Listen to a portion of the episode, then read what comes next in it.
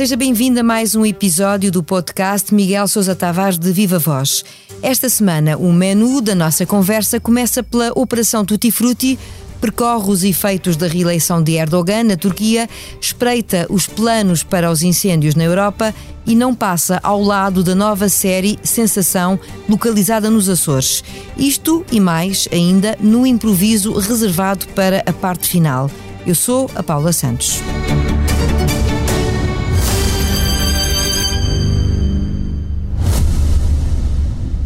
O Expresso faz 50 anos. Celebre connosco e torne-se assinante em expresso.pt. Olá, Miguel. Olá, Paula, viva. Viva! Esta semana falamos de velhos hábitos, o título da sua crónica no Expresso, que se aplica ao que chama de vazamento do processo Tutti Frutti para a imprensa. O Miguel diz que, com o um mínimo de esforço e vontade, a Procuradora-Geral da República está em condições de chegar à origem do mal. A expressão também é sua e é como quem diz, está em condições de perceber de onde partiu a fuga de informação sobre estes casos mais recentes. O que é que falta fazer, na sua opinião? Bom, Paula, eh, nós estamos, por enquanto, enquanto a violação de segredo de justiça continuar a ser crime, e é, continua, nós estamos perante uma situação flagrante de violação de segredo de justiça, agravada pelo facto de se tratar de um processo em que não há ainda ninguém constituído o arguído e, portanto, o vazamento da informação para a imprensa foi feita em relação a pessoas que nem sequer sabiam que estavam a ser, eh, que eram suspeitas ou que estavam a ser investigadas, não puderam, não foram ouvidas, não puderam defender-se e viram-se já julgadas em praça pública, ou pelo menos acusadas em praça pública. E, portanto, neste caso, a violação do segredo de justiça é mais grave. E quando eu digo que a Procuradora-Geral da República tem ao seu dispor maior facilidade para chegar à origem do mal, é porque tem sido invocado que a violação de segredo de justiça pode partir de muita gente, nomeadamente dos próprios arguídos ou dos seus advogados. Ora, não é o caso desta vez, porque como não houve arguídos ouvidos, nem advogados, nenhum, nenhuma dessas partes da defesa teve acesso ao processo, portanto está altamente restringido o número daqueles que teve acesso ao processo.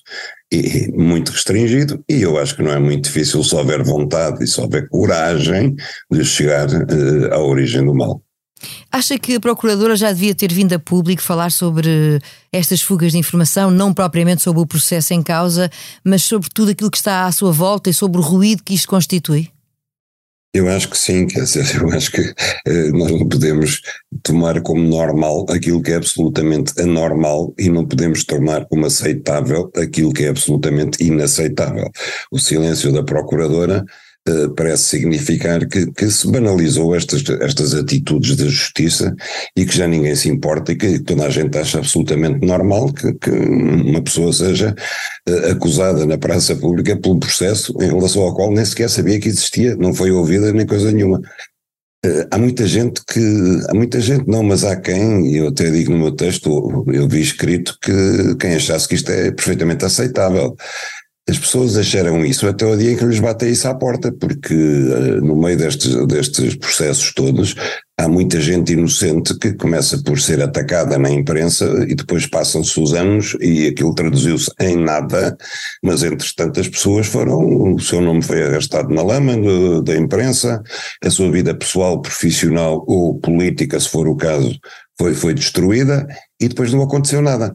E as pessoas acham isso normal acham normal até um dia que isso lhes aconteça. E então aí vão distinguir a diferença entre vivermos num Estado de Direito onde a lei condiciona a atuação da magistratura ou vivermos num Estado de magistrados onde são eles que condicionam o Estado de Direito. E a diferença é abissal. Sublinhando até aquilo que o Miguel tem estado a dizer, ou seja, nós já ouvimos falar deste tipo de, de uh, possibilidades e de cenários na justiça de uma forma mais ou menos recorrente, como é que se chegou a este ponto? Ou seja, há alguma explicação ou há algum diagnóstico que tenha que ser feito eh, que obriga soluções na área da justiça para que isto não aconteça? Oh, Paula, ah, mas nós devíamos fazer três podcasts só para falar disso. mas, resumindo, eh, a minha teoria, eh, em termos gerais, é simples. A acusação, e isto pode ser tanto a PJ como o Ministério Público, como o próprio juiz de instrução de alguns casos, a certa altura prefere vir para, para a imprensa porque começa a patinar. Começa a patinar e sabe que não vai chegar a bom porto, não tem provas suficientes, os indícios que tem não são suficientes para avançar para uma acusação, e então uh, vai, vai para os jornais e faz um trade-off com os jornalistas, que os jornalistas aceitam, que são muito responsáveis por isso, não se dão conta que estão a participar numa, naquilo que no fundo é uma cabala contra o Estado de Direito e contra os direitos e garantias individuais, que são importantes, porque se é importante que a investigação tenha meios para chegar aos culpados dos verdadeiros crimes, aos verdadeiros culpados, também é importante que não o faça menosprezando os direitos, não só dos que são inocentes, mas mesmo dos que são culpados, porque eles também têm direito a usar as suas garantias de defesa. E esse trade-off consiste em passar informações para os jornalistas que ficam muito contentes, porque assim têm escândalos, têm matéria publicável, tem matéria que atrai sempre os leitores, e nós sabemos que somos um país onde a maledicência é uma conversa de café melhor do que o próprio futebol, e portanto há aqui um, um encontro de interesses. Esse encontro de interesses é pernicioso para a justiça, é pernicioso para a democracia. Eh, instala eh, a ideia, e nós vemos isso quando se fazem inquéritos sobre a corrupção, que eh, a ideia de, instalada entre os portugueses de que toda a gente é corrupta vem exatamente daí. E é uma ideia que não é verdadeira. E eu digo, inclusive no meu artigo, que o Ministério Público, por exemplo, tem sido muitíssimo eficiente a investigar e a denunciar a corrupção autárquica. Porquê? Porque aí não é o Ministério Público do TCIAP, não é o Ministério Público que está com as grandes causas, que é as que atingem o centro do poder político, é o Ministério Público periférico, trabalha mais silenciosamente. Mas ao atingir a corrupção autárquica, essa não interessa muito à opinião pública, interessa quando muito à opinião local. E mesmo aí pouco, porque nós já temos vários casos de autarcas que, são, que estão a ser eh, denunciados como corruptos e são reeleitos pelas populações locais. O que interessa é a corrupção ao mais alto nível, financeiro, político, etc. É nisso que a opinião pública se concentra, é nisso que a imprensa se concentra e é nisso que as magistraturas de investigação criminal se concentram. E é aí que está o tal trade-off de informação que, a meu ver, está a desvirtuar completamente o funcionamento da justiça e chegamos a um ponto em que eu, quando vejo notícias destas, fulano tal é suspeito disto. Eu já não sei se à partida acredito ou não acredito. Quer dizer, a experiência diz Miguel, espera para, para ver, porque tudo isto pode dar em nada.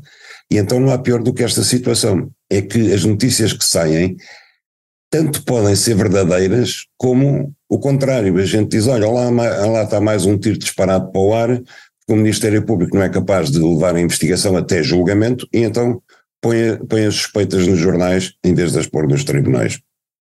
Foi preciso uma segunda volta, mas não se pode dizer que tenha sido uma surpresa a reeleição de Recep Erdogan na Turquia. Escreve o Miguel que se antecipam mais cinco anos de divergências e afastamento do círculo de influência do Ocidente de um importante membro da NATO. Que tipo de presidente turco podemos encontrar pela frente com esta reeleição? Bom, o mesmo que já conhecemos, não é? Um autocrata, concentrado eh, nas questões religiosas, com uma nostalgia imperial do, do antigo Império Otomano, e está a marcar passos eh, à roda, está a Turquia está-se a tornar uma potência regional, avançando por aquilo que era o seu antigo Império Otomano, e a grande novidade em relação a isso é que a Turquia também está a aproximar da Rússia, que, foi, que é seu inimigo secular, foi seu inimigo secular de, desde sempre. Quando eu conheci a Turquia há uns 15, 17 anos, Erdogan ainda era primeiro-ministro e a Turquia estava muito próxima do Ocidente. Istambul era uma cidade praticamente ocidental, com características orientais, como é óbvio, é era uma cidade charneira entre dois mundos, a expectativa dos turcos era entrarem na União Europeia e a União Europeia fechou a porta na cara aos turcos, fechou a porta com estrondo, embora enganando-os, abrindo negociações que ainda duram até hoje. E ao mesmo tempo os turcos viram uh, a Ucrânia, só porque entrou em guerra, uh, já a dar passos, passos a beneficiar de um processo de urgência de adesão. Ainda hoje vimos uh, a Moldávia, a Moldávia também, que pediu tal como a Ucrânia pediram a adesão há dois anos, já estão muito mais adiantados no processo de adesão do que a Turquia, e portanto aquilo que os turcos viram foi, ok, o Ocidente gosta de nós como membros da NATO, nós protegemos o flanco sudoeste da NATO, somos muito importantes geoestrategicamente, mas quando pedimos para entrar na União Europeia, eles dizem alto, vocês são 85 milhões, isto vai nos sair muito caros. Para isso não estamos disponíveis. Ok, vamos, vamos negociando, vamos negociando. Isto, e Erdogan soube cavalgar este, este, este desapontamento, esta humilhação nacional e propor aos turcos o outro caminho, que era o caminho da regresso ao passado, ao passado nacionalista, ao passado religioso, ao passado anti-ocidental e anti-europeu. E ele sistematicamente não ganha votações nas grandes cidades, como Istambul, como Ankara, mas ganha no campo, onde estão as pessoas mais iletradas, e, obviamente, juntando a isso também o controle total que ele tinha sobre o aparelho de Estado, eh, ganhou a eleição. Eu nunca esperei outro resultado senão a vitória de, de Erdogan. Como ouvimos, o Miguel não hesita em responsabilizar o Ocidente pelo possível afastamento da Turquia tal como terá acontecido com a Rússia, de potencial aliado passou a inimigo, ou mesmo com a China, quem sabe com a Índia, a África do Sul ou até o Brasil, que podem seguir o mesmo exemplo. Oh Miguel, mas o problema estará todo do lado do mundo ocidental por este afastamento? Não, não, é óbvio que não, Paula. Quer dizer, eh, eh, vamos lá ver. Eh, eu sou um cidadão do mundo ocidental, é a minha cultura política e tudo isso. Eu jamais gostaria de viver num país que tivesse um regime que não fosse um regime democrático. Agora, nós temos que entender que há povos com outra história, com outras crenças, com outros problemas, e não podemos estar a injetar nos outros, nos outros povos, nas outras nações, a nossa solução pronta a vestir para todos. Temos que ter a maleabilidade suficiente para entender que há outros caminhos, que o mundo não pode ser feito entre um confronto entre os bons e os maus. E a verdade é que nós vivemos 70 anos em Guerra Fria, onde havia ameaças muito piores, adversários muito piores eh, do ponto de vista do Ocidente, e fomos capazes de preservar a paz e de manter em vigor tratados, como por exemplo o START 2 sobre o controle de armas nucleares, que agora já não existe, que agora desapareceu, não é? E ainda esta semana, por exemplo, eh, foi denunciado mais um, que era o Tratado MBFR sobre o controle de forças convencionais na Europa. Uma série de tratados, não apenas do ponto de vista de defesa mútua, mas do ponto de vista comercial e tudo, que fizeram com que, apesar das ameaças que existiam, o mundo fosse mais seguro e pudesse ser mais próspero. Hoje em dia, o Ocidente entrou numa espécie de cruzada em que parece que quem não aceita os nossos princípios é inimigo. Embora isto depois tenha exceções, porque há países como a Arábia Saudita, etc., que nos convém ser amigos, apesar de não praticarem de todo os princípios que nós veneramos e enunciamos.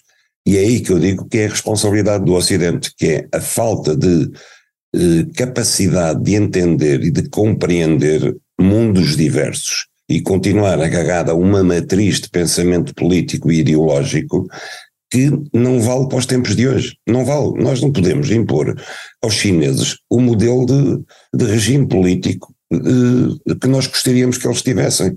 O mesmo com a Rússia, o mesmo com a Turquia, o mesmo com a Índia. O mesmo com o próprio Brasil, que já praticamente tornou-se um inimigo desde que o Lula da Silva foi eleito e teve o azar de dizer: Eu condeno a invasão da Ucrânia, mas eu acho que o Ocidente também foi responsável pela guerra. E a partir daí virou inimigo. Ora, com este tipo de pensamento, eu acho que nós não estamos a caminhar para um mundo mais seguro e mais próspero, e acho que há uma responsabilidade do Ocidente nisso. E assim se aumenta o fosso entre dois tipos de mundo. Antecipando um verão de fogos terríveis, como escreve, foi ativada a frota aérea de combate a incêndios da União Europeia. E o que é que isso tem a ver com a guerra na Ucrânia? Muito, avaliou Miguel, que lembra os números muito superiores em torno do investimento europeu em meios de combate. Não é normal tendo em conta que vivemos num cenário de guerra, lá está, e que a Europa e Portugal apoiam uma das partes, que haja esta diferença nos números? Paula, primeiro saúdo eh, a criação da Força, eh, a Força Aérea de Combate a Incêndios da Europeia, que foi fundada no ano passado, que este ano foi aumentada para o dobro. Temos 24 aviões e 4 helicópteros para cobrir todos os fogos, eh, todos os fogos que aconteçam em toda a Europa este verão, que se antevê como terrível. Depois, o que é que isto tem a ver com a guerra da Ucrânia? Isso é normal. Bom, tem a ver com a guerra da Ucrânia o seguinte: cada F-16 daqueles da tal coligação de F-16 que Zelensky pediu e que, como sempre, tudo o que ele pede vai-lhe ser dado, e a última coisa que lhe falta pedir, note bem o que eu lhe digo, a última coisa que lhe falta pedir é armas nucleares armas nucleares. É a última coisa que lhe falta pedir. Mas isso, é, mas isso é um cenário que não se coloca em cima da mesa, Fala, eu, não é? Também não se colocava os F-16. Há uma semana atrás não se colocava os F-16. Antes não se colocava os Leopard. Antes não se colocava o sistema de, de lançamento de mísseis ultramodernos. Nem o Trident. Não se colocava eh, nada disso e aos poucos foi-se tudo colocando. Tudo o que ele pede, ele vai obtendo. E o que eu digo é, no fim da escala, só falta pedir armas nucleares, de resto ele já tem tudo. Repare que, por exemplo, mesmo Portugal começou a dizer: não, não, nós só vamos treinar pilotos, não vamos dar aviões. Nós vamos dar F-16. Acredita em mim. Cada F-16 da última geração custa 100 milhões de euros. Cada avião de combate a incêndios custará no máximo 5 milhões, por isso é que eu digo que são 20 vezes mais caros. O Zelensky começou por falar em 40 a 50 F-16, depois passaram a falar em 80, hoje já viu o Ministro da Defesa da Ucrânia falar em 120 F-16. É normal, diz a Paula, ou se pergunta se não é normal que num cenário de guerra vão mais aviões para a guerra do que combate a incêndios. Provavelmente é normal se fossem aviões ucranianos mas estes são aviões da NATO. E eu faço notar que, oficialmente, a Ucrânia não entrou na NATO, mas a NATO já entrou na Ucrânia. A NATO não está em guerra com a Ucrânia. E, indo ao caso português, eu acho extraordinário que nós estejamos há 15 dias a discutir se o, o ministro telefonou ao secretário de Estado e o secretário de Estado telefonou ao SIS eh, para averiguar quem é que telefonou ao SIS sem ser a chefe de gabinete do ministro. E esta discussão ocupa toda a oposição, inclusive o Presidente da República, que é o Comandante Supremo das Forças Armadas e o primeiro responsável pela soberania de Portugal, e ninguém se esteja a preocupar com o envolvimento cada vez maior de Portugal numa guerra que não lhe diz respeito. Uma guerra que não lhe foi declarada, nem ele declarou. Os F-16 que os contribuintes portugueses pagaram destinavam-se a missões da NATO. Não se destinavam a missões da NATO num território fora da NATO, que é a Ucrânia. E nós vamos, vamos como já mandámos o Leopard, mandámos os helicópteros Kamov, que eram para combater incêndios e que estranhamente não estavam aptos para combater incêndios em Portugal, mas estavam aptos para combater russos na Ucrânia, lá lhes demos os Kamov, e a, a seguir vão os F-16, garantidamente. E eu pergunto, ninguém se preocupa com isto. Ninguém se, repare, ao mandarmos armamento como, tão letal como F-16 para a Ucrânia, nós estamos a envolver diretamente uma guerra contra a Rússia. Se amanhã passar aqui um, um daqueles navios russos que passa ao, ao, Largo da Madeira. E que já temos acompanhado, não é? A nossa Marinha já tem acompanhado. É acompanhado, mandamos uma fragata que fica sem gasolina quando vai prosseguir, quando vai atrás do navio russo. E se o navio russo à passagem eh, resolver mandar um míssil para cima do Funchal, está a retaliar porque eles, eles estarão a ser atacados por aviões nossos e por tanques nossos. Só aí é que os portugueses se darão conta do vespeiro onde nos meteram sem nos dizer nada. Eu já falei disto quando foi do envio dos Leopard, a, a Paula estará recordada. Sim. Independentemente de se achar que isto é certo ou é errado, o, o que a mim me espanta é que isto, isto aconteça sem uma discussão. Isso é uma discussão política. Estamos a discutir aqui quem é que telefonou a quem do gabinete do ministro, ao mesmo tempo que Portugal está-se a envolver até ao pescoço numa guerra. O secretário de Estado norte-americano, há três dias, agradeceu publicamente aos seis países que já se tinham disponibilizado para enfiar F-16 para a Ucrânia e nós éramos um deles. Portugal era um deles, um dos seis. Há 20 e tal países com, com F-16 ou 30 e tal nós somos um dos seis que já, já merecemos o, o agradecimento público dos americanos. Quer dizer, as coisas estão a acontecer muito mais depressa e muito mais em segredo do que nós sabemos. Só sabemos por terceiros. Eu não acho isto normal, Paula, sinceramente não acho. Registra-se esse seu protesto pela falta de debate público. O tema que se segue podia até ter valido o improviso, mas tem lugar de destaque na crónica desta semana, o que é natural em função da popularidade que tem vindo a registar. Falamos da nova série da Netflix, Rabo de Peixe, passada nos Açores, embora sem sotaque. Não faltam opiniões favoráveis e críticas, a sua Miguel é de quem ficou decepcionado. Fiquei. E, e, fiquei decepcionado e fiquei triste, porque eu gostaria de não ter ficado decepcionado e gostaria de uh, não estar aqui a fazer de advogado do diabo. Agora, francamente, Paula, eu já levo 30 ou mais anos a ver cinema português e não consigo perceber como é que só no cinema português, e neste caso nas séries, é que ainda há narrador. E só no cinema português é que o som ainda continua a ser um desastre. A sério. Uh, eu uh, vejo bastantes séries da Netflix, por exemplo, tenho visto excelentes séries espanholas, é incrível o que os espanhóis estão a fazer. Eu, eu não vejo nada disto. Eu não consigo perceber como é que após 30 anos desde o cinema do Manuel de Oliveira, ou 40 anos, nós ainda temos que encostar o ouvido quase um ecrã para perceber o que é que estão a dizer. Não consigo perceber. Não consigo perceber que não sejam capazes de separar o som ambiente do som direto. Palavra de honra, não consigo.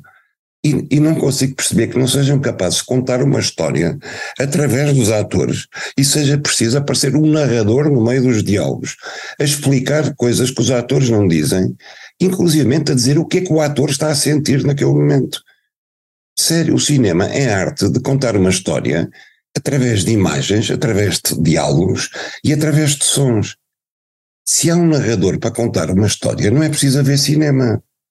Não é preciso. Quer dizer, isso é um, um audiolivro, é um audiobook. Não acha, é cinema. acha que em matéria de cinema Portugal ficou de alguma forma parado no tempo? Ficou eternamente parado no tempo, quer dizer, ficou parado e ficamos. Quer dizer, não, não, não vou fazer esse juízo, porque, para ser sincero, eu não vejo muito cinema português e pelas razões já atrás ditas. Mas cada vez que vou ver, é a mesma decepção. Eu digo, caramba, continuamos com, com a mesma coisa. Ao menos resolvam o problema do som, caramba. Não há de ser assim tão complicado. Se não temos técnicos de som, vamos buscá-los onde for preciso. Mas, mas o mínimo, estamos a falar um audiovisual, Paula, o mínimo é que a imagem seja boa e que se entenda no som o que é que as pessoas estão a dizer. E que há um passarinho a cantar atrás de um ator, tem que se ouvir o passarinho e tem que se ouvir o ator, as duas coisas ao mesmo tempo. Isso chama-se misturar o som. Eu aprendi isso em televisão há muitos anos, caramba. Já percebemos que este rabo de peixe perdeu consigo um espectador. Passamos para as cenas finais. E acabou. Passamos, dizia eu, para as cenas finais deste podcast com o improviso. Muito se falou de Espanha esta semana e não foi pelos ventos favoráveis ao PSOE ou ao governo socialista. As regionais e municipais deram uma vitória clara à direita e obrigaram mesmo Pedro Sánchez a antecipar para julho as legislativas. Terá sido uma boa cartada, Miguel? Eu acho que sim, foi uma cartada que ninguém estava à espera, mesmo dentro do PSOE ninguém estava à espera. E foi a única cartada possível, quer dizer, entre uh, uh, morrer lentamente em um até dezembro ou deixar o golpe de asa, o tudo ou nada, eh, que Pedro Sanches, depois da esmagadora derrota que teve nas regionais, inclusivamente perdendo Valência, perdendo Andaluzia, que é o feudo histórico dos socialistas desde sempre, e conseguiu perder Sevilha e Andaluzia para, para o PP, Pior do que isso, ele viu o PP ganhar votos ao centro e à direita. O PP, que até aqui tinha que governar em muitas autonomias em coligação com o Vox, já não vai ter que o fazer. E, portanto, neste momento, Pedro Sanches tinha que jogar o tudo ou nada, até porque a extrema-esquerda do Podemos e do Suma também saíram a perder destas eleições, e ele, neste momento, que tem a economia cada vez com índices mais positivos a seu favor, que, tal como António Costa, também tem o PRR a seu favor com dinheiro para gastar, e atenção, porque uh, aquilo que António Costa está agora só a fazer eh, Pedro Sanches fez antes, que foi de destinar o grosso dos dinheiros do PRR às empresas e não ao próprio Estado, e portanto Pedro Sanches, tendo eleições daqui a menos de dois meses, tem muito mais hipóteses de ganhá-las mesmo com minoria ou perder por poucos do que teria em dezembro. Acho que é a única hipótese que ele tem. Ele vai jogar com o, obviamente vai, vai jogar com a, eh, a mesmo, o mesmo argumento que Costa tem usado aqui, é que se votam no PP, eh, o PP vai se aliar ao Vox, aqui Costa diz se votam no PSD eles vão se aliar ao Chega, lá é o mesmo. Em todo o caso, eh, o quadro político espanhol simplificou-se. O Ciudadanos, que era o partido do centro, poderíamos chamar a nossa iniciativa liberal, desapareceu, nem sequer vai concorrer. Eh, na extrema-esquerda, o, o Podemos está em queda absoluta. Eh, provavelmente vai se juntar ao Suma. O Suma quer fazer uma frente esquerda de, com todos, incluindo com o PSOE, mas Pedro Sánchez não vai querer, porque ele vai aproveitar para ganhar votos à extrema-esquerda e reduzi-los abaixo. E o PP vai ganhar votos ao Vox, portanto, nós vamos caminhar para. Não é exatamente um bipartidarismo que a Espanha viveu durante muitos anos, mas uma situação com dois grandes partidos no centro direita e no centro-esquerda, e depois uma franja à esquerda e à direita, isto sem esquecer os partidos regionais, como por exemplo a CIU na Catalunha, o PNV no País Vasco, etc. E vai ser seguramente interessante de acompanhar. Chega assim ao fim mais uma edição do podcast Miguel Sousa Tavares de Viva Voz. Falamos dos velhos hábitos e de outros temas que marcam a atualidade. A sonoplastia esteve a cargo da Salomé Rita. Já sabe, opinião à sexta-feira.